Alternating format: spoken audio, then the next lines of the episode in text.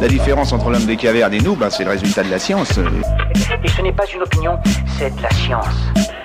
Notre monde n'est pas si moche. Certaines personnes flottent-elles mieux que d'autres? Vous l'avez sûrement remarqué à la piscine ou à la mer, certaines personnes flottent mieux que d'autres. Pourquoi? Parce que notre morphologie détermine la densité de notre corps, c'est-à-dire sa masse par rapport à son volume et donc l'efficacité de la poussée d'Archimède. Parmi les différents facteurs, la proportion de masse adipeuse par rapport à la masse musculaire. La masse volumique de la graisse est d'environ 0,9 kg par litre, celle du muscle de 1,7 kg par litre.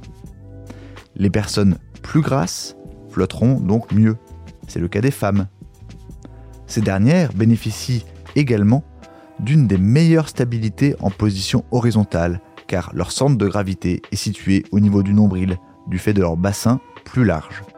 Les hommes sont désavantagés par leur cage thoracique plus grande. Déséquilibrés, ils ont les jambes qui coulent.